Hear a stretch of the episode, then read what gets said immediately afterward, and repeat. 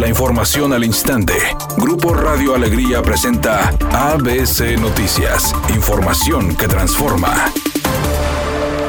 Manuel González presentó su renuncia este día al puesto de secretario general de gobierno ante el gobernador Jaime Rodríguez Calderón. Debo continuar mi pasión. Con el mismo entusiasmo con el que llegué, me permito comunicarte que he decidido renunciar a partir de esta fecha al cargo de secretario general de gobierno del Estado de Nuevo León que ocupé desde el 4 de octubre del 2015. Otorgué todo de mí y obtuve la mayor recompensa de quien participa en el servicio público, pues tener la tranquilidad de saber que se hicieron bien las cosas. Por su parte, el mandatario estatal indicó que el puesto de secretario general de gobierno sería ocupado por Enrique Torres, quien era presidente del Fideicomiso de Proyectos Estratégicos, mientras que Aldo Fassi, secretario de Seguridad Pública, coordinará la mesa de seguridad que antes estaba a cargo de Manuel González.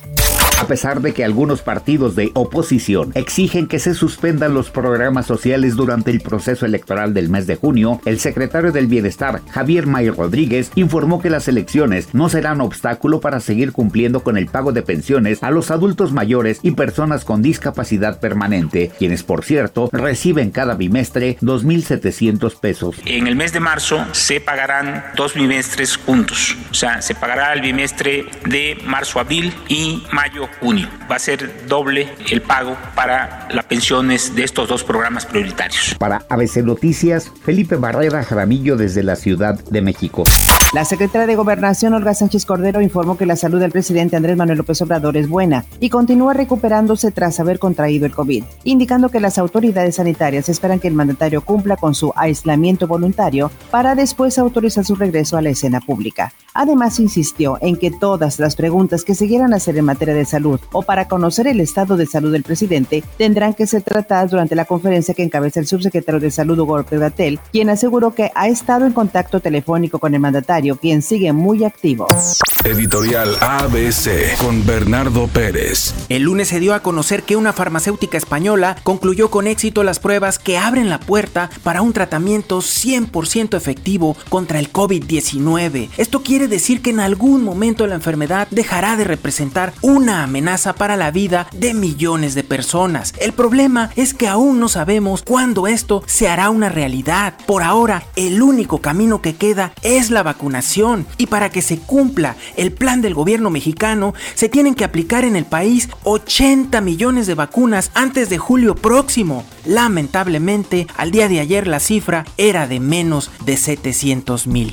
Previo al viaje para el Mundial de Clubes de Qatar, Tigres detectó dos casos positivos de COVID entre sus filas. Se trata de un jugador y un elemento del cuerpo técnico, quienes tendrán que quedarse en la Sultana del Norte para seguir con las medidas sanitarias correspondientes. De acuerdo con diferentes reportes, el jugador contagiado sería Nicolás El Diente López, quien aún no se recupera luego de haber dado positivo la semana anterior. La cantante Lily Allen compartió a través de las redes sociales que ha estado sobria durante un año y medio. Ella escribió 18 meses limpia y sobria. Fue lo que dijo en Instagram. También compartió una foto de un llavero que decía limpio y sereno durante 18 meses. En junio del año pasado, Lily Allen celebró un año completo de sobriedad publicando una foto de sí misma en la playa. Y es que ella ha luchado contra la adicción al alcohol desde una edad muy temprana. Finalmente, ahora está tranquila. Nos reportan un vehículo detenido en la avenida Fidel Velázquez y Gustavo Adolfo Becker con dirección hacia el poniente en el municipio de San Nicolás. No hace tráfico pesado, pero de todas formas tome sus precauciones. Donde sí hay tráfico lento es en la avenida López Mateos y Ruiz Cortines en el municipio de Monterrey. Los automovilistas avanzan a 8 kilómetros por hora para que lo tome en cuenta.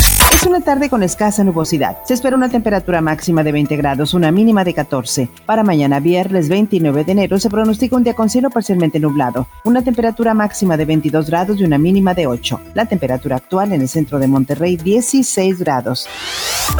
ABC Noticias, información que transforma.